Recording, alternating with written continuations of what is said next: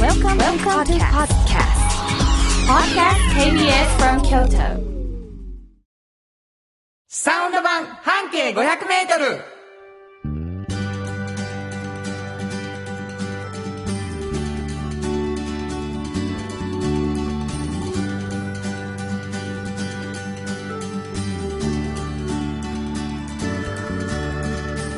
こんにちはフリーマガジン半径500メートル編集長の炎上真子です。サウンドロゴクリエイターの原田博之です。10月になりました。はい。あのもう、ただの10月じゃないんです。うん。僕にとっては。そうですよね。えーもうすぐもうすぐ。そうなんです。10月25日にラジオハラダイスというね、はいいえーまあ、いつもだったら丸山公園でやってたハラダイスライブが、まあ、今年はできないかもと思ってた時にラジオ特番ということでね、やらせていただけることになって、うんえーその日が10月25日なんですね。はい。だからもう、ついに来たと、はすねラジオハラダイスの月になったと本当ですいよねうことが一つ。はいそしてもう一つは、うんうん。おかげさまで無事に2年目終わりまして3年目に突入でございますこやっのたー番組ありがとうございます頑張ります10月第1週、いえー今日もね、うん新人風にやっていきたいと思いますそうですね。はいあのねなんですけどねお便りがやっぱりもうね新人とは言えないお便りが来ちゃったんですね、はローカルヒーローさんありがとうございますありがとうございます炎上さん原田さん毎週楽しい時間ありがとうございますありがとうございますすねあのねちょっとまあ省略させてもらうんですけど、はいはいこんなことが書かれてますうんうん秋のワンデースペシャルのイベントにはい。炎上さんも来られてましたかはい。言ってました。ボブっていうんですか、うんヘアスタイルをされ、うんうん黒いノースリーブのシャツを着た女性がはいはい2時半少し前にスタッフの方に誘導 されステージから見て左寄りに座られましたその後ろ姿が援助さんそっくりだったんです あれは援助さんだったんでしょうかこれもそううねもはやもう顔が差しとるわけで すよマスクして違う違う。もうオーラをあれですかまた2年ぐらいやると出さはる感じになってるんですかもうほんまに、あれ、おちょくってますね、それ。何がですか私を今。いやもう原田一さ個ん来てるんですはえー、ハッピーローズさんあはい。ありがとうございます。ありがとうございます花沢慎吾さん、ボリューム57いただきました。9月10日、発行で手にできたのはうわー12ありがとうござい日。ますできたてのほかほか感動です。わあありがとうございねます。それにしても、慎吾さんのオーラはすご い何を KBS ホールでのイベントに行って いて、外でぼーっと休憩してたところに、慎吾さんの姿が、キャッ慎吾さんだと思ったら、その横に原田さんが、きっと原田さんだけなら見逃していたんじゃないかな。 これ原田さんすごこれい、もねめちゃめちゃ言われてますやん。違これやっぱもうやっぱ2年も過ぎるとオーラ出していかはる感うじ違でうすか。というわけ で、えー最近オーラも出てきた編集長炎上慎吾さんなんですけど、はいこのはいサウンド版半径 500m、はい炎上さんが出しておられる半径 500m というフリーマガジンのそうなんですこぼれ話をするね番組なんです、どんなフリーマガジンでしょうか、はい、これはね、あの1500ほどあるバス停のうちの一つをピックアップしました、はいはいそこをみんなで回って、この人はすごいなっていう方をはい毎回見つけて取材しているような記事ですね。なるほどはい、まあその編集長やからね、うんいろんなこぼれ話できるやろうということで、そして「おっちゃんとおばちゃん」というもう一つのフリーマガジン、はいえーこれはどんなこれはね大事なことなんですよ、はいおっちゃんとおばちゃんという年齢にねもう私たちもねもうすぐなるんですけれどももうすぐじゃあもうもうななっっとてるますかなっとるあのそういう年齢になった時にね、はい本当に仕事が面白いなって思ってる方がね結構周りにいらっしゃるんですうん本当にそうやなでそういう方にその秘訣をねなるほおど聞きして、うんこれから仕事を選んでいくような方々に、はいこんな風に未来待ってるよっていうのをうんちょっと教えたいなっていうような本です、なるほどうわ、ん、かりましたはいまあそんなフリーマガジン、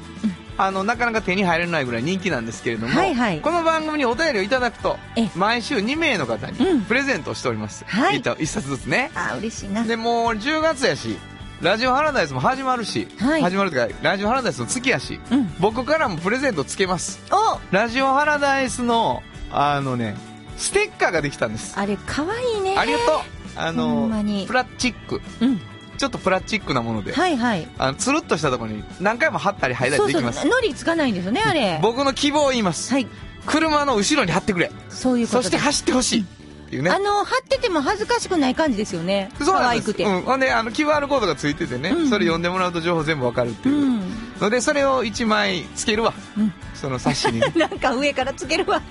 もらって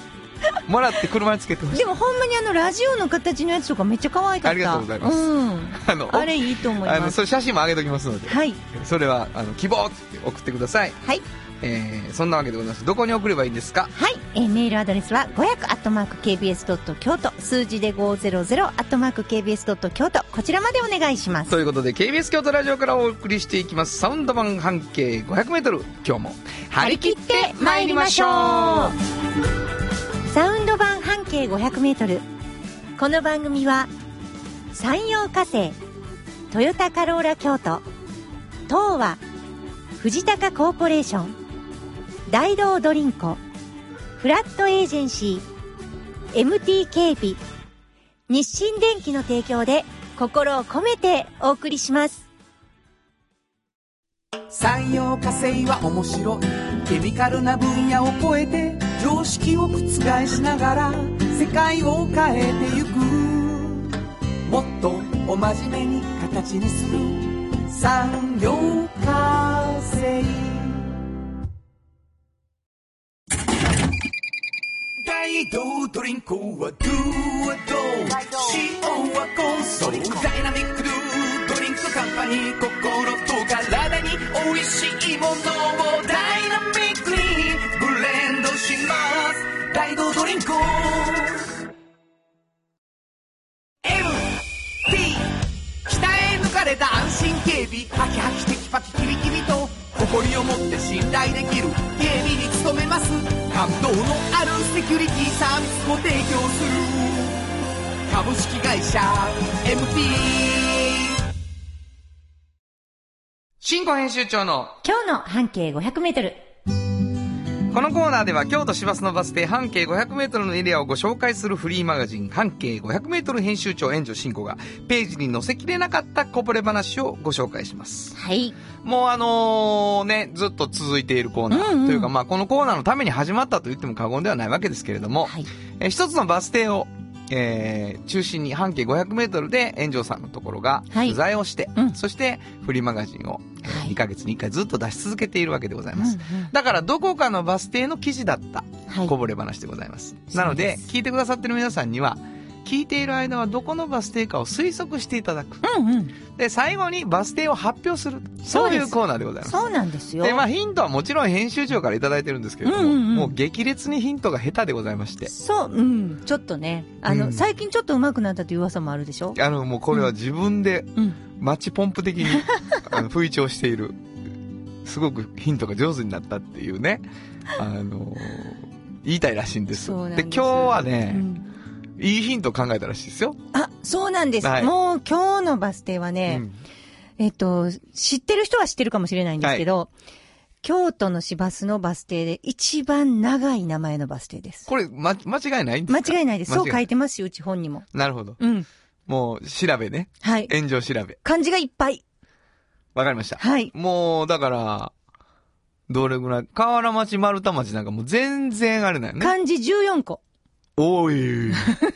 言うやん。全部言うや ん。すごいでしょ漢字14個まで言う。ほんま、ほんでも14個みんな数えてはるわ、今。そうでしょんでももうなかなか14個ない。なるほど。うんほんで、漢字のみ。のみ。うふー。すごいでしょはい。というわけで、ヒントははいそれだけ。はい、それだけです。。えーエリア感ゼロでございますけどねはい。 の、なんでしょう。えっとね、まあ、オーガニックカフェなんです。お、これもなかなかいろんなとこにありそうな。ありそうでしょ、はいただね、このオーナーが、これどうかな今40代みんな知ってるんじゃないかなと思うんですけど、はあのー昔ね、はいその昔ね、カフェサリューっていう名前の、おうものすごい尖ったうんカフェがあったのご存知ですか昔の丸善のあたり。カフェサリュー。うん。絶対30代、40代やったら知ってると思うんですよね。丸太、えどこってえっとね、昔丸善があったあ、えっと、市場から町のね。はいはいはいはいはい。あの裏っ側にあったの。あったんですよ。でね、えっとね、当時の本も総なめですよ。カなフるほェどサリューもどこも。まあまあ、ね。っていうのがもう、うん。。ここはパリみたいなカフェだったんですね パリね。うん。はいもう、そらそら尖ってる。もう、はい置いてあるものも、うん出てくるものも、うん。もうなんか、ちょっと可愛い格好していかな、出されんのちゃうかなっていうよう な、もうそれぐらい、嫌味なぐらいのところで、なんといってもオーナーが一番尖ってました。おうもうかっこよくて、はい。もうもうなんか女優さんみたいなね。うん。美しいあ、女性やったんや。女性、オーナーが、綺麗で。うん。その方が、まあ、時を経てね、オーガニックカフェを出してはるんですよ。あ、今はい。その、感じの多いバス停の近くで。そうなんです。でね、もう昔は尖ってた、言うてはりました。うん。おあ、そうですか。もうあのー取材陣ならうね、んもっそう平やったあのオーナーがね、こんなのあるんこやっんて。ななるんやと。なるほどわ、ねわかる。なんか、あのー、フランス映画しか見えひんって言われててんけど、みたいな感じなんですよ。そんなことなかったのにっていう感じなんですけど、もういろんなことがあって、今彼女は、まあ自分も病気をされたりとかして、またもう新しくカフェを始められたんですけど、オーガニックカフェにされた。まあ自分が、その、まあ病気を経験したこともあって、すごく食べ物っていうものに敏感になられて、出産も経験されて、すごくこう、いい、自分の体にいいものを提供したいと思い出さはったんですね。で、彼女が言っててすごい面白いのは、なんかこう、何かをして営んでいくときに、彼女はですよ、アクセサリーとかも作っててこう、ちょっと作家っぽいこともしてるんですけど、うううん絶対必要でしょ、食って。はいはいはい。うん。だから、絶対必要なものを、こう、営業して売るっていうものが、自分の心がすごい楽なんですななるほど。どね。で、しかも、オーガニックで、うんすごい体にいいものやったら、もっともっと、なんか、自分の中ですごく、あの、心が痛まずなるほどに営業できるということで、これを選んで、うん。あの、サリューをね、うん。もうすごい、もう好きのないね。もう完璧なカフェをやっていたけれど、今はね、もう好きだらけ。ええだから、もらったものばっかりで構成されてるんですよ。でもセンス抜群。なすだからなるほどねあの、改装したところが和風、和し和室だったんですね。だから和室の3とかも残ってるんねえ、ですごすいよ。な。でも、もうやっぱりもう、おしゃれを極めた人なので、うんそれがまたうまくね。なるほどね。うん。そんなん好きだらけ言わへんしなあ、。本当やっぱり、それもかっこいいね、なまた。そらそうやで。好きだらけ風や。あ、そう、あ、うまいこと言う。今のちょっともらおう。 何や本ね当んにそう。あ、そうや。な、それ、それ。ほんまそうですちょよ。っと天才的に今ハマりました、あ、私そうなんでか。すか。好きだらけ風なんです。うん。ほんで、あの、で、落ち着く。そうやな。うん、ものすせやねごんい落ち着く。せやねんだな。から、あの、オーナーが、こんな風になって、で、美しいままなんですよ。あ、そう。でもなんか、いでたちも、ビシーってパリジェンヌみたいなのやったんが、ちょっとこう、ゆったりしてて、なんかジーンズとかこう、感じよく入っうん、て、はいはい。素敵なマダムになってはるんですよね。なるほど。ね。でも、何よりもね、最初、入ったのは、オーガニックだからじゃなくて、めちゃめちゃ入って美味しかったんです、パンケーキが。パンケーキなんや。おもおう。ね、これなんでこんな美味しいのまあ、全粒粉とバターちょっと混ぜてはるんですけど、はめちゃくちゃ美味しい。で、アルミフリーの、あの、ふくらし粉が入ってたりとかしてね、うんうんすごい美味しいんですよ。あれちょっと皆さん、でほんなら、豆乳のソこフれ、トクリおームこのオーはガニックカフェに行って、い。パンケーキなんね。うん。まずはパンケーキ食べてほしい。私は。なるほど。もう、彼女が焼いてるパンケーキが、優しい味。へえ。もう本当に美味しいですよ。あの、この、あ、そうか、ゆこのあたりのロケーショ ン。危ないな 行。くねまあ、ええけど、もう。はい、いいですかもう、ぼちぼちいいいいんじゃないですかいいですか場所的には。まあ、あの、疎水も近いことやしね、はいはい。サイだんクだリんン出てグきたよ。とかもしてもいいし、おうおうはいはい。で、バスで降り立ってからずっとこう歩いてくる道もいいし、はい。もうすごく素敵な中に着いたらこう、東の方やな。そなう、。はい、疎水のあるな。う。そう、ええ素敵な素敵なお店で素敵なマダムが、優しくなったマダムがね、はいはいはい。あの、待っています。ちょっとバス停聞くわ。なんていうバス停ですかえっとですね、長いですよ。言いますよ。はいはい南禅寺、はい。はい。疎水記念館、はい。動物園、はい東門前。なんやねん。 どこの東やねん。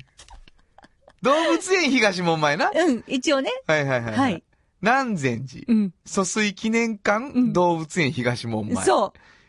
これ動物園東門前でう。よくないかダメ、ダメあな。かんの。ダメなんですあ。かんの。うんえすごいで しょこれは、なかなかえ大 せや変に長な。い。ほうんんまですわ。はい。ええ14文字言いましたはい。 14文字漢字だけのね。はい。なんちてょちょおこ店やばっける。。んちょちょこばるコーヒちょちょこばるコーヒーー。。はい。か。わかりました。えー、新語編集中の今日の半径500メートル。今日は京都市バス、南禅寺、疎水記念館、動物園東門前、停留所の半径500メートルからでした。サウンド版、半径500メートル。今日の一曲。はい。ここで今日の一曲なんですけど、まあ、オーガニック、うん。あの、音楽のジャンルでもそう言われるジャンルがあって、はいはいはいでちょっと調べてて好き、あ結構好きな人いっぱいと思ってうたんんですけど、うんうん。ちょっとジャズっぽいけどオーガニックななサウンドって言われて、はいもうい一世風靡したこの人から選びました。ノラ・ジョーンズで Don't Know Why。本当はここでジャスラック登録の名曲が流れてるんだよずっと聞いてたいわ。ほんまにね。まあそういうわけでございまして。はい。もう、ええなあ言うて。いいです。本当に。えお送りしたのはノラ・ジョーンズで Don't Know Why でした。じっと支えて未来を開き京都で100年超えました大きな電気を使える電気に変えてお役立ちお役立ちみんなの暮らしをつなぐのだ日清電気トヨトヨトヨタカローラ京都カロカロカローラカローラ京都京京京都のカローラ京都トヨタの車トヨタの車大体何でもあるよトヨタカローラ京都童話の技術力で広がる世界はなのから聞こえその技術をもとに新しい未来を切り開く童話童話童話株式会社新庫編集長の記事について聞こう。このコーナーは、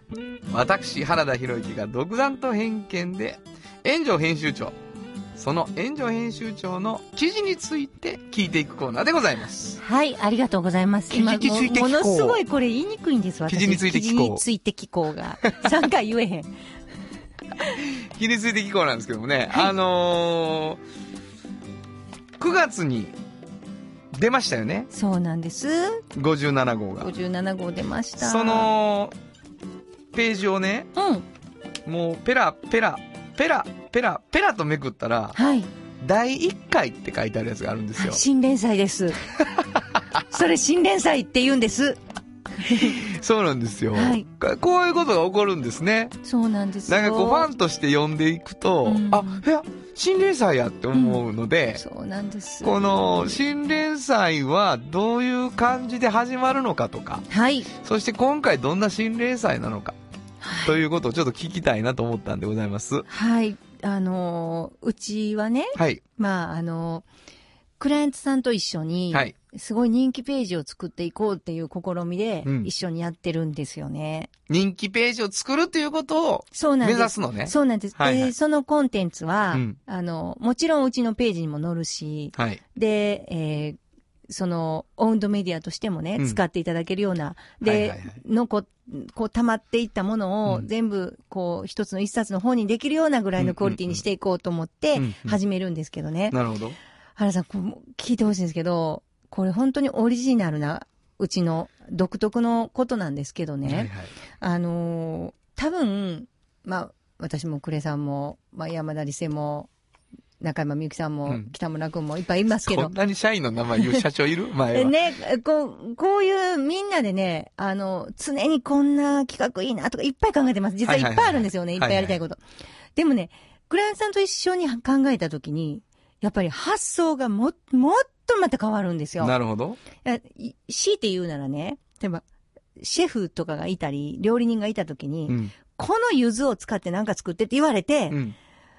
うわ、柚子やーみたいな感じで、うわ、いい匂いとか、うんそんな、これはこんな味かーってやって、お料理を作るように、何か一つ、こういうものを使って京都でなんか面白いことできひんかなっていうことを、いつも発想を、あの、元になるものをもらえるようなクライアントが多いんですよね、うちなるほど、なは。るほど、なるほど。で、これ、小江戸さんっていうね、お香のね、老舗。今回の第1はい。回を、の連載を支えてくださるのは松江堂さん。そうなんです。こでれは、おお香屋さんですね。で、はいもう香りじゃないですか、お香って香はいういと。はい。で、その香りをね、例え ばまあ、こんなお香があります、どうぞっていうページはうちは作らないじゃないですか。で、もう、いすごい考えたんです。クライアントと一緒に。などるんほどなんがかっこいいかな、どんなんが面白いかな、どはいはいんなんやったら、あのー、なんかこう、コンテンツとして面白いだろうっていううんうんうのんを、すごい考えた時に、京都の香りっていうのをね、うん、うんちょっと探していこうか、みたいなことうん。になったんですよ。えあと、こういうところって、香ってくるような気がするっていうようなところもあると思うんですね。えうん。で、あ、それ、考えついたことないと、そんなことを。はいはいはいはい。で、面白いと思って、ああでもない、こうでもない、いろいろなった時の第一回が、この植物園の香りっていうのにしたんですよ。タイトル、香りある今日の風景。そうなんです。これは香りある今日の風景っていうシリーズで、そうです。で、毎回、京都の香りを誰かにそうで話してす。もらうの。そうなんです。で、今回、この方なんですけど。植物園の。はい。松谷さんっていう名誉館長さんがいらっしゃって、で、その方に、あの、植物園、秋からどんな香りがするだろうと。うんうん。そしたら、これ、葉っぱちぎって、こう、揉んで、香ってみにとか言わはるんですね。はいはいはい。でも、すっごいシナモンの匂いとかするんですうよ。ーん、すごい。何これ、この葉っぱからこんな匂いみたいなのが、うんもうそこラジオにあるんですよ。なるほどね。もう、えーってなって、ほんでもうそうしてみたら、もう、クンクンしながら、 こう、あの、歩いていくことになるんです。うん植物園なるは。ほどな。もう、こんな楽しいの、植物園っなてる。ほど。香りで行くと。で、やっぱりね、醤油田さんと一緒にね、ううんちのスタッフも一緒に回っていくんですけど、はいはい。いや、それはそれは面白い。だから、こういうのは、うんやっぱり一緒に少女さんと考えたからこそ浮かんだんですよ。なるほどなるほど。こんまなあ、香りのプロやしな、ある意そう味。そうそう。でも、自分ところのお香で使っているものもあったりするんですよね。なるほど。これは知ってますっていうそねう。そうそへう。ーだからそういうのがね、すごい面白い連載なんですよねこ。れもう第2回は決まってるんですか誰に。今、今考えているとこうろ。わ、すごいまな。あちょっと、ちょっと決めかかってるところですねへ。ーはい。すごい。もう第1回やってみて、もうこれはいける。めっちゃ面白いと思面ったんや。白い。もう反響もすごかったですし。うんあ、そうですか。はい。なるほどな。なので、あの、そういうね、あの、やっぱり面白いものを、やっぱコンテンツを作っていけるっていうのは幸せやなと思います、すごく。なるほどな。うんいや、あのーやっぱり記事、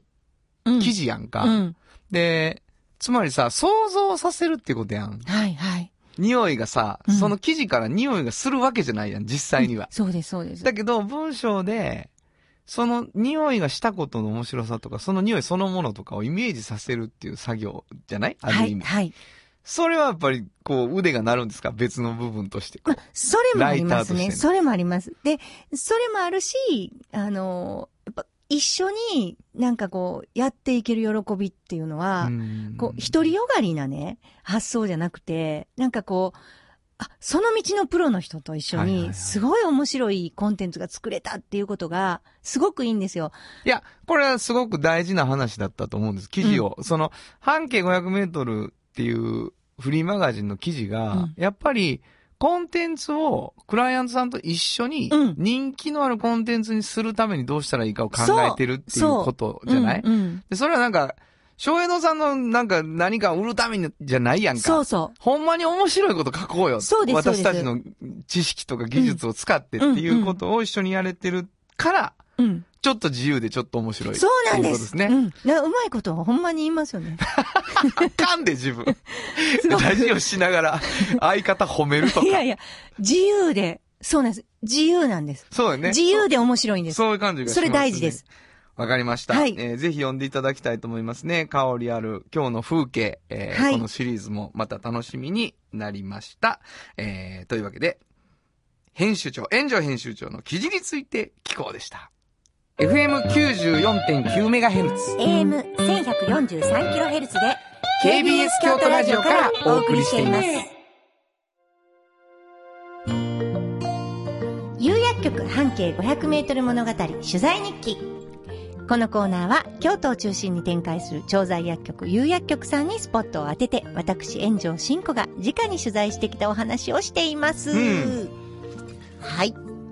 こう今日はどんなお話ですかね、あのーちょっと前にね、うんうんあのーお話しした時に、はいあのークロアチア人の方がいらっしゃって、はいはいはい。でその方とちょっと対話をしたいからね言葉勉強して。うん、言葉を本当にネットで勉強したっておっしゃってたんですけど、薬剤師さんがね、はい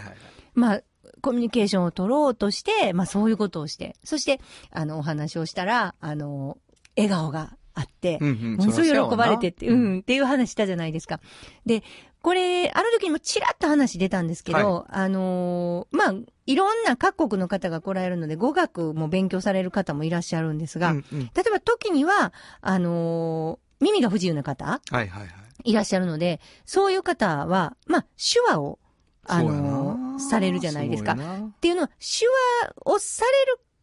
かどうかは、こちらの薬剤師さんがされるんだったらするけれど、普普通ね、その方が手話されるかわからないので、なかなかできない。ああ、そらそうです。そうなんですよ。だからね、あのー、ファックスでのやり取りっていうのも実は少なくないんですね、その方には。でもね、多い時はね、9枚ぐらいのファックスのやり取りになるわけですよ。ファックスでやってるとう。なんで、時間にしたら2時間。うわ、大変やなだ。から、そういうことをやっぱりこう、やり取りするっていうこともあるんですね。うんうんうん薬局の薬剤師さんとのコミュニケーションということで。で、ものすごく大変なことだし、うんあちらも大変だし、や薬剤師さんも大変でしょで、何よりもやっぱりこう、しんどいじゃないですか、そういうやり取りね。うんうんうんで、そういうふうに思われて、やっぱ手話を勉強されたんですね。同じ方。同じ方。わあすげえいや、私手話もできるんですってすごくニコニコとおっしゃってたんですけど、うんいや、でも、私、薬剤師さんのお仕事って、うん本当に、こう、取材でインタビューするたびに、本当にすごいと思うんですよ。すごいな、ほんまうに。皆さん、やっぱりね、その、患者さんとコミュニケーションを取るために、本当にいろんな工夫をされるんです。ね、その本当に一つが手話、こうの、ん今うん回手話のことを聞いたんですけど、やっぱり自分が、まあ、いろんなことで、こう、ちょっとした会話、挨拶とかから、はいはいはいもう始まって、うんちょっとしたことが手話でね、うんあの、コミュニケーション取れるようになったら、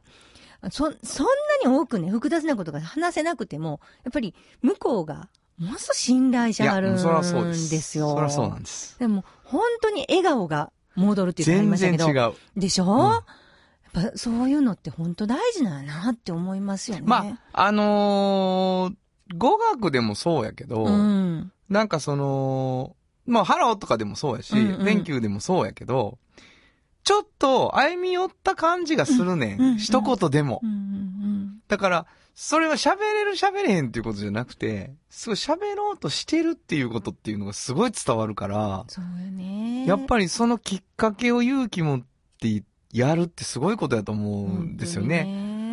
本ほんで、結局それが一番上達もするしね。当にね。うん。ほんまに喋ることになるから、あれこれ覚えなあかんわってわかるし。そうやね。だから、どっかやっぱり患者さんなんで、どっか不具合があるわけじゃないですか、体に。そうですよでね。そういう、やっぱちょっと、あの、ネガティブな時にね、んんんそういうふうにこう歩み寄ってきてくれはる方がいらっしゃると、やっぱ元気が出ると思うんですよ。そうかでも勇気はいるなあ、うんうん結構専門的なことやしね、そして。そうそうそうそうえーすごいですそう、ね。うん。だから、私、あの、本当にちょっと尊敬しますよね。そそううやねいう職業っていうのをまたね。うん。すごい上手なんじゃないですか、もしかしたら。きっとね、ああの、どんどん上手になったらなあと思うわ。本当にあの、うまくなってきましたっておっしゃってたんでうん、多分、あの、上達されてるんだと思うんですけど、なるほどねまたこうコミュニケーション取るとうまくなるじゃないですか。はいはこい、そううなんですよねこうした方がわかんやとかうんだから、そうそうそう本当に、やっぱ、いろんなことをこう、試されてんやなと思いましたね。なるほどねコミュニケーション取るために。前も言ってたけど、その僕はその自分の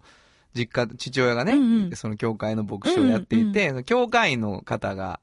ロア社の方がおられたんですよね。ほんで、話す機会があるやんか。うんほら、例えばテレビの手話の人でも、やっぱ好き嫌いがあらはんねうんへえ。ん。上手やと僕らが思う人あは、硬すぎて嫌とかね、あそう表情で何言ってるか分からへんとか、ー。はあだからそういろいろあって、そのタイプがよ。どれぐらいの柔らかさの手話が好きかも人によってもしかしたら違うんやなとかっていうのはきあるので、うんうん。だからどんどんそのなんていうかな、あの、関わりの中で求められている手話をできるようになってはるやろうなとは思うよね。それすごいですね、でも。なかなか機会が。、はいやーでもやっぱりそれはなん、なんちゅうか、真面目にうん。自分の仕事の領域を捉えてはる感じがしますそうね。ですうんね。そしてやっぱり本当にコミュニケーションの大事な仕事なんだなと思いますね。はいうんというわけで今日は、えー手話をされているという薬剤師さんの話でございました。有薬局半径500メートル物語取材日記でした。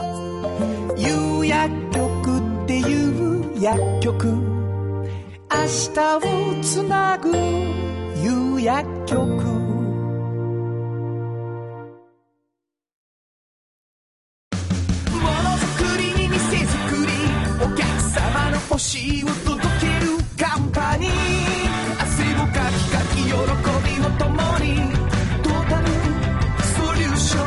ション藤高コーポレーション賃貸を通して楽しい暮らしを提供するフラットエージェンシー京都と京都を訪れる人とが出会うプラットフォームでありたい今日も京都の街づくりを応援するフラットエージェンシー MT 鍛え抜かれた安心警備ハキハキテキパキキビキビと誇りを持って信頼できる警備に努めます感動のあるセキュリティサービスも提供する株式会社 MT おっちゃんとおばちゃん。このコーナーでは仕事の見え方が少し変わるフリーマガジン「おっちゃんとおばちゃん」の中から毎日仕事が楽しくてたまらないという熱い人またその予備軍の人々をご紹介しますはい。まああのおっちゃんとおばちゃん、うんえっ、と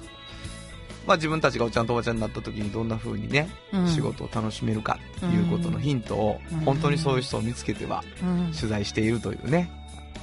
慎吾さんでございますけどもねはい。今回どんな方を今回はね、あのーまあ、言えば、まあ、銀行の一番上の人。おっとすごいでしょすごいじゃないですか頭取そうなんです。あの、信用銀行では理事長っていうみたいなんですけどね、頭取のことをね。理事長はい。っていう方銀行の銀行の。で、これね、原さん、私、あの、いろいろ半径で取材行くじゃないですか。。はいいろんなとこ行った時にね、時々、あの、隣の人間国宝っていうね、番組があってね、はいそれのスタッフたちと勝ち合ったりするんですね。はいはいあ、また来てるな、みたいな。よく、あの、知ってるので、はいあの、同じとこ来ますね、みたいなことあるんですよね。はいはい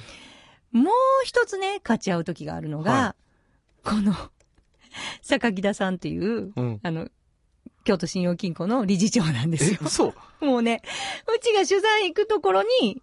隣の人間国宝のスタッフが、坂木田さんが来た後があるんですよ。嘘 本当に。で、何もんやねんと私ずっと思ってたんです、はいはいはいなんでこんなうちの取材先、なんかピタッと合うのっていなるほうどのがね。どうやって後がわかんあののね、なんかさが、す来られたんですって言われる時もあるし、その、京都信用金庫から、なんかこういう表彰されたり、あなたとこはこんなんですなるね、ほどとかいうことで。だから、なんでこんな佐々木さんの名前が、いつも、あれっていうふうにね。京都信用金庫の理事長そうそうそうそうう。んで、私、あの、よく信用金庫わからなかったので、うんで、まあ、そんなかん、こんなで何年か経ってたんですよ。はいはいはいはいほんなら、ある時ね、あのー信用金庫の方からね、一回ね、ちょっと、あの、理事長会いたい言ってる、みたいな話を聞いて。おう向こうから取そ材来たうなんですよ。で、えー、なんやろうと思って、うんこの本めっちゃ面白いっていう話で、うちの本を、あのね、ノートルダムかどっかで見つけてくださったみたいなんですけど、へえすごいでも、あの、もう、普通の、普通の、なんか、ヨタ話です。もう本当に、呼び出されて なそうそうそうまあまあビビるよねうんでももうなん銀行か、の理事長から呼び出されるってあのね、コミュニティデザイナーっていう、うん職業をやって言うとあるでしょ、自分のことを。いや違いますよで銀行の理事長違うで すでも、コミュニティデザイナーなんですう。んで、あの、本当にやっぱりユニークなことをいろいろされていて、はいもう、仕事がね、もう僕、コミュニティデザイナーやからって言っても、自転車乗ってわーっていろんなとここう行っいてか、はる街づくりになるような、うんこう、まず絵で想像するんですって。いろんなことを。はいで、若い時電子音楽とかもしてたから、おう電子音楽の韻律のよううにん街を見るんですっ て。いや、本当なんですよ。おうほんで、あの、ここにこんなものがあったらいいやろな、と思って、こう、今度あった飲食店の人にそういう話をしたりとか。なるほどだから街づくりをして、街が活性化していったら、きっと、みんな、いい感じになっていくっていう、もう本当にこんなね、うんこういう考えで、すごい頑張ってやってはります。仕事を仕事を。へいえや、も、もちろん、あの、硬いお仕事もいっぱいあると思うんですよ。うんでも、基本はやっぱそれをすごく念頭に置いて、本気で、あの、自転車で回ってありますし、なるほどなもう、すごい、すごくね、私はすごく、なんか、あの、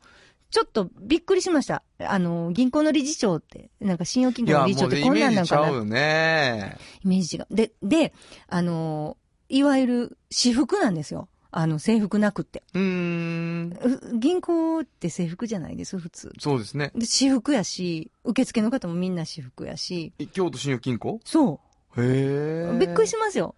あの、す本当に。ごいですねうん。で、あの、部屋もね、あの、いわゆるこう、ん輪っかの円、円形状のこう、みんなが座れるところに一個、坂木田さんの席があって、えええ、ここって思ったんですけど、そこで喋るんや。もう何年ぐらいやったんやろね。ええもう、長いと思いますよ。何何年やったんやろかなでも、その、坂木田さんによって変わってきてるんやね。あ、そうですね。えっと、いろんなこと変わってきてる一個には、ま、2000人のダイアログっていう、あの、プロジェクトがあって、はいあの、社員の2000人、もう本当に、パートの方から正社員の方まで、一人一人と面談してあるんですよ。社長が。社長が。社長というあか、じゃあ理理事事長長がが。で、こんなんがいい、あんなんがいいっていうのも、耳が痛くなる話も多いんですって。はいはいこういうとこあかんとあ全部言わは思んうやな。全部言わはって、ではあ、実現、なるべく全部していくって、希望は。タフ。いや、ほんますごい。だから、えっと、私服もその話かなるらほ出ど。てきもて。う制服じゃなくていいと思うんですそっうていうそうのがそ出うたんそやうね。そうなんでするほそど、うななんでるすほど。だ吸い上げて実現やね。そうそうそう。で、はあ一回やってみてみんなの反応見て、あ、みんなでいいんやってことでうん、やるっていうことに決めてっていうのとあかー、だから本当にこう、何でも吸い上げるだけじゃなくてね、聞くだけじゃなくて、それをやっぱ実現していきたいと思ってるっておっしゃってたし、なるほどな。なかなか、あの、面白コいミュなニティデザイナーやって。うんでもなんかそれは、そのデザインを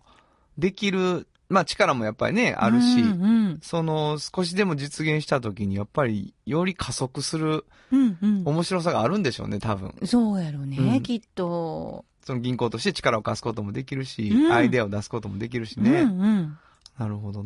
ないや、だすからごい。、まあなんか、縁遠いもんだったんですね、銀行っていうものが、そもそも私。だから、すご い、すごい、あ、こういう方がいらっしゃるんだ、銀行にはっていう一つの知識はつきましたけ呼ど。び出されて、面白いな、君とこの本はって言われた。それだけですよ。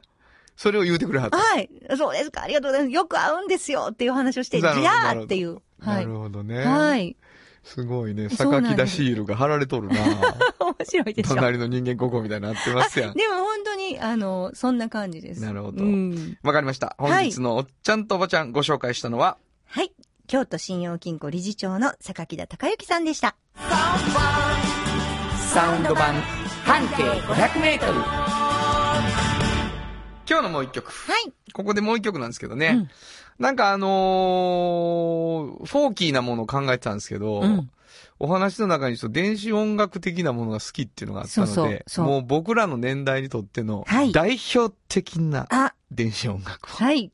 YMO ライディーン。本当はどこで Just like 登録の名曲が流れてるんだよ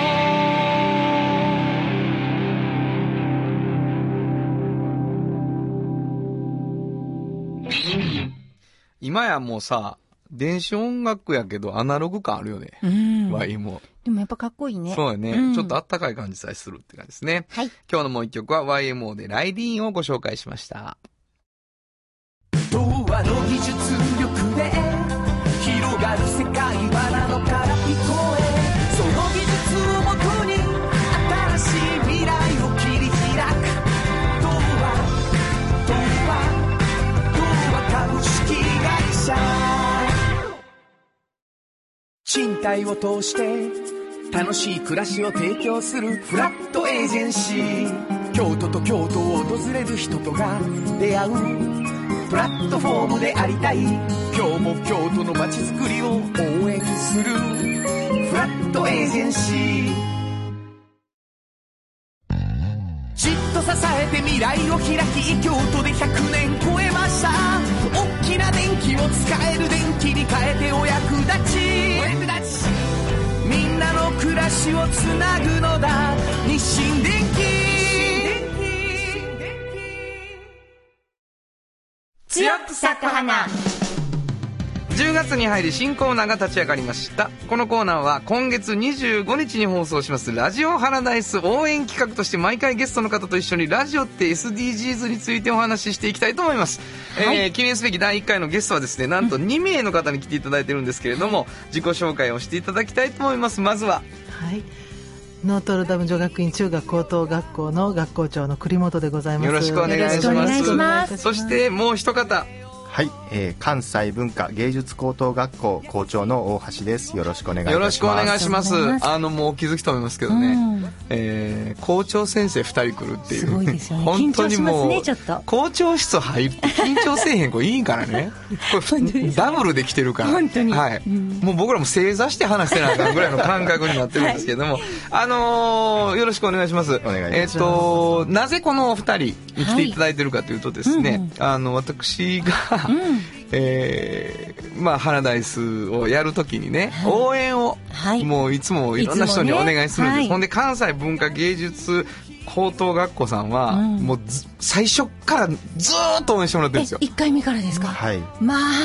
あ本当にありがとうごまあ、ざいます、今の大橋校長のお父さんがまだ校長時代に、うんうんからもうずっとやっていただいてて、そうですかで最近は、あもう最初はねあの学生さんスタッフに来てもらってたんあでそうですすけけどどね最近はあの、まあ、大変やっていうのもあって逆に授業に入らせてもらってるんですよはあほんで原田さんが お 校長先生の授業に呼ばれて「あの今日はゲストやで」言って、はいはいで歌歌いつきよったから言わ れて歌うっていうのをやらせてもらってなるほどはいっていう感じで、はいノートロダムさんもはいはい実はあの一つのコースでええお世話になってましてですねあれちょっと言ってもらってあもいいですかあの3つのコースのうちの1つでプはレいップ総合コースとプレップ総合コースあの可愛い歌のそうなんですこの間そう流しですねサウンドロゴをね、あのサウンドロゴを作るっていうワークショップみたいなのをさせてもらったんですけど、生徒がノリに乗って本当にもうお世話になりましたありありがとうございます、ありがとうございました、ということで、あのその結果ハラダイスも応援してよ言って、応援していただいてる2つの学校の校長先生に、たよくわかりま来したていただきました、はいでラジオって SDGs っていうことを、んうんこのコーナーはやっていくんですよって言うんですけど、はいはいそれどういう感じえっとですね、あの、これ二つ意味がありましてね、あの、ラジオが、あの、例えば震災の時に、本当にその、ラジオという媒体が、あの、周辺の安否をね、教えてくれる媒体になったということで、そういう研究もされている立命館大学の先生もいらっしゃって、もうそのもの自体が SDGs のね、地域みんなを取り残さずっていうような媒体になり得るんじゃないのかっていう一つありまして、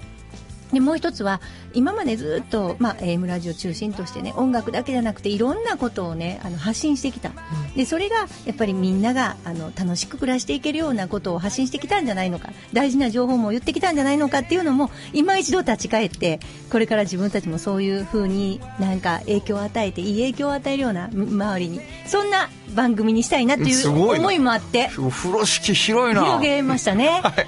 というね、はいその SDGs の中でこれ校長2人来てるいうことは、はまあ教育論ですよそうですね多分ね、はいでまあそれどんな感じですかねみたいな話してたんやけど、そのサスティナブルっていう話になった時に、はいやっぱりちょっとその学校ってずっとあり続けなあかんやけど、はいかなり新しいことをしなあかんかったんですよコロナで、うんうんでそのことをねまずはちょっと教えてもらおうかなと思って、はいノートルダムどんな対応ですかねああのコロナのコロナに関してねはいあの本校はもう4月に入った途端に、まあ、一人一台タブレットを持ってるものですから、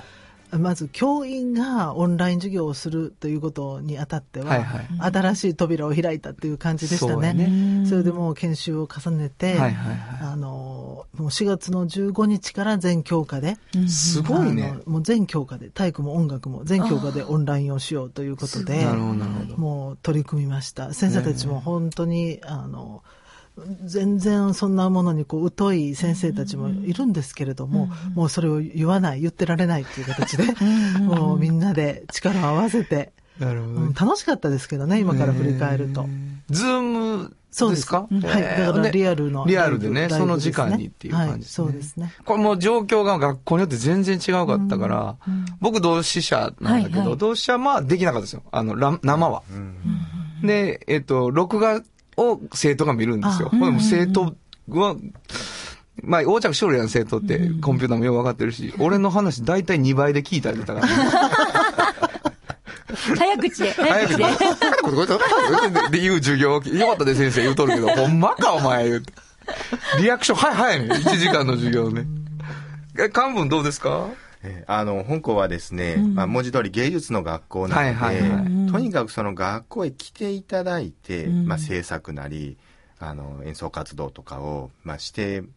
する学校なんですそうですよね。なので、本当にその緊緊急事態宣言が出てからは学校生徒来れませんから、うんはいはとにかく、まずは一般教科をやろうと。い。うんはいはいはい。ただ、そのネットワーク環境とかですね、端末の調査をしますと、やはり Wi-Fi がつながってないご家ない庭とかねがあったりとか、うんあの、スマホは持ってるけど、タブレットやパソコンは持ってない子っていうのはやっぱりいるんですね。はいはいそうすると、なかなか、あの、オンラインでの授業っていうのが、あの、できないな、ということで、まあ、あの、昔ながらになりますけども、学校で課題を作って、え先生が郵送してというなとるほどねころからでしたね。なるほど、なるほど。で、芸術は、あの、美術系なんかは、あの、色鉛筆、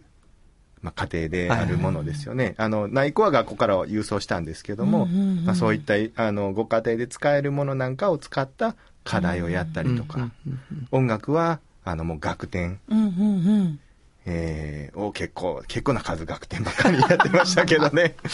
コース的には音楽と美術とええパフォーマンスと。あとはそうですね、あの演技ダンスのパフォーマンス。パフォーマンスは、あの、オンラインでダンスの、えー振りをアはいはいはいップして、それを覚えたりでと家で練習してか。ねなるほどなるほどはい。あとはもう筋トレですね。うんうんはい。でもなんか手段は違うけど、どちらもすごく積極的に学生さんいや、とねもう、やだっぱりけど、もうはい本当に、何が、残せるギリギリは何かっていうね、ことが問われた感じでしたよね。うん。そう、てこ、てことだけど、それ過ぎてみて、あ、ここがめっちゃ大事やっていうのはどんな感じですかなんか気づいたり、これだけは残さなあかんかったな、みたいなの。あの、教科の進路とか、きょあの教科でどんだけ勉強するのかということはもちろん大事なんですけれども、それよりも、私たちが本当に全教員に示したかったことっていうのは、あなたたちは一人じゃないよっていうことだと思います。なるほどね。本当にあの新入生、ノートルダム女学院に入ってくれて、あの、まだちゃんと貴族意識持たない人たちがこういうことになってしまったっていうことは、まあやっぱり心を痛めましたよね。なるほどね。ですので本当につながっているどんなことがあっても私たちはあなたたちを一人にはしないっていうことを、それを伝えようってなるほど。だからホームルームから始めましなたるほど朝のホームルームからそして担任は「行ってらっしゃい」ってあと見送って、あのズーム上でそしてまた切り替えて「はいじゃあ数学の授業」みたいな感じで入っていくので、へーはい、だから根底のメッセージというのはどの教科もどの教員もそのことを大事に思っていたと思いなます、るね。ほど。漢文どんな感じええあの、香港もですね、あの、オンラインでの授業っていうのはライブなんかではできなかったですけども、やはりそのつながりという意味では、あの、少し、えー遅れてになりますけど、えーゴールデンウィーク明けからは、あの、ズームを使って、えー短い時間だけれども、ホームルームだけはやろうと。とにかくその今年の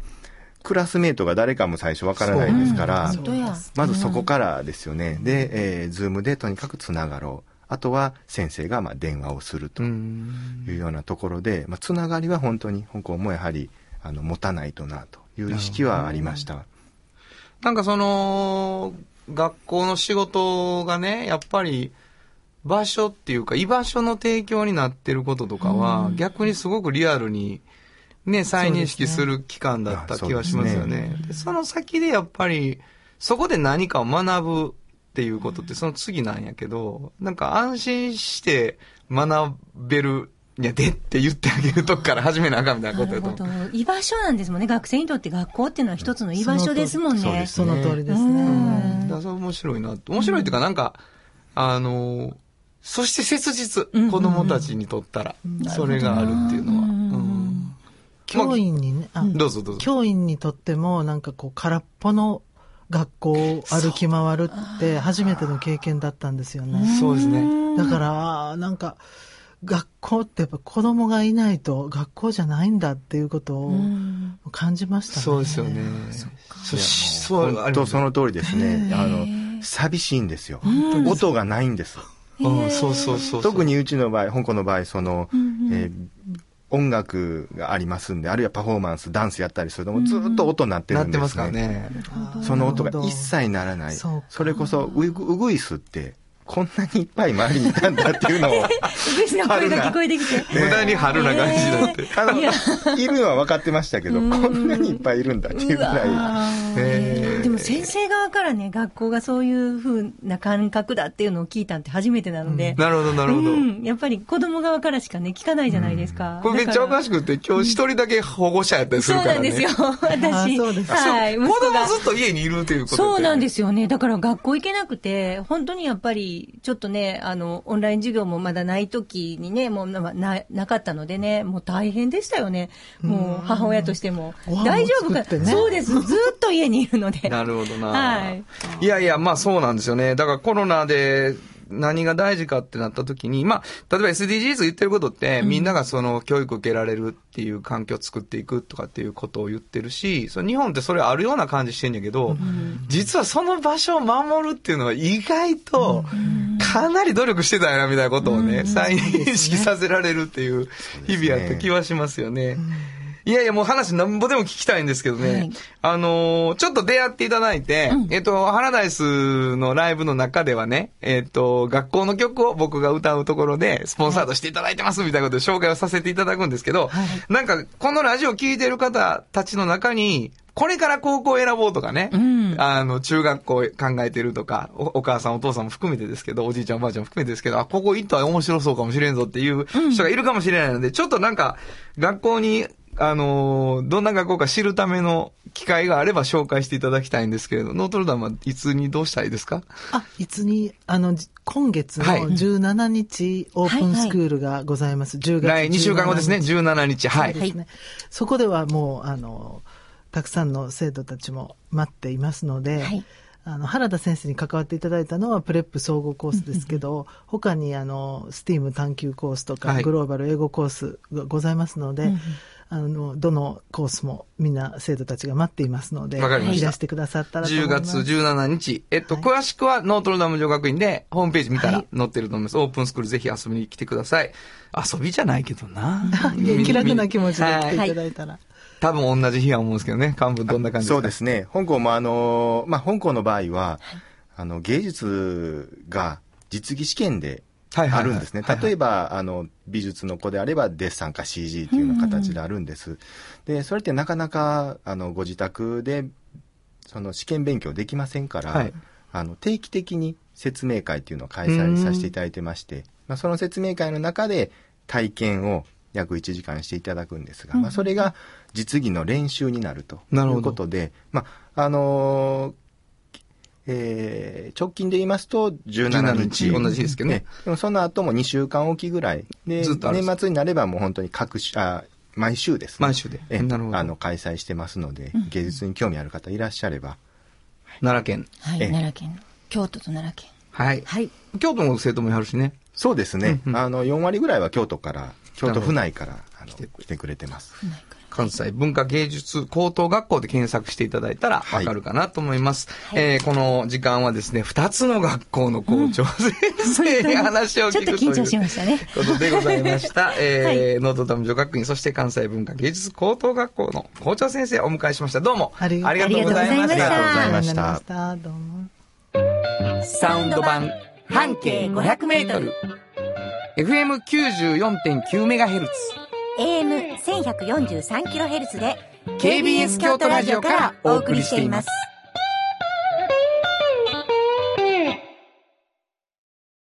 産業化成は面白いケミカルな分野を超えて常識を覆しながら世界を変えてゆくもっとお真面目に形にする産業化成トヨトヨトヨタカローラ京都カロカロカローラカローラ京都京京京都のカローラ京都トヨタの車トヨタの車だいたいなんでもあるよトヨタカローラ京都大道ドリンクはドゥはドゥ塩はコンソーダイナミックドゥドリンクカンパニー心と体に美味しいものをダイナミックにブレンドします大道ドリンクをうまいだしと自家製麺みんな大好き花子のカレーうどん汗をかきかきうまいがこぼれる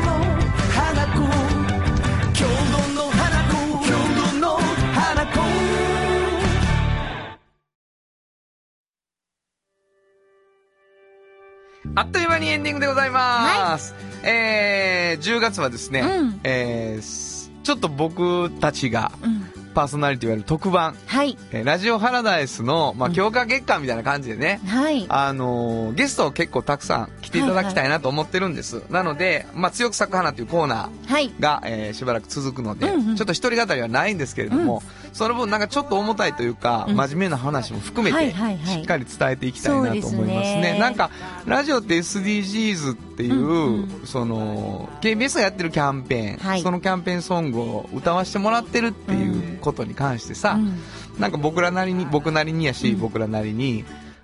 ちょっと責任も、そうですよね。あるんかもしれんもんなはいはい。だから真面目に考えたり、んみんなとこう共有したり、うん。あるいは発信したりってはいはいいうのができたらいいなと思ってますね。で、まあ、そしてあの10月25日の特番がいいライブで、かつうん。いい話のあるはい。 3時間になったらいいなとそ思っうてでるすのね。でサ、ウンド版半径500メートルとね、ちょっとコラボレーションもやってますからほね。んまにここからスピンオフした特番はい。初のって感じですから、楽楽ししみみにですしてい私もただきたいと思います。で、まあ、どんな感じやとかっていうのも含めてさ、お便りどんどん欲しいので、はいえーぜひ送っていただきたいし、はい。え2つのフリーマガジン、毎回1冊ずつね、プレゼントしているので、はい。遠慮なくどんどん送っていただきたい。どこに送ればいいですかはい。メールアドレスは、5 0 0 k b s k y o t 数字で5 0 0 k b s k y o t こちらまでお願いします。今月は、ラジオハラダイスのステッカーもついておりますからね。かわいいですよね、あれ。可愛らしいのできました、はいありがとうございます。ということで、午後5時からお送りしてきました、サウンド版半径500メートル。お相手は、フリーマガジン半径500メートル編集長の炎上真子と、サウンドロゴクリエイターの原田博之でした。それでは、また来週サウンド版半径500メートル。この番組は、山陽火星、トヨタカローラ京都、東和、藤高コーポレーション、大道ドリンコ、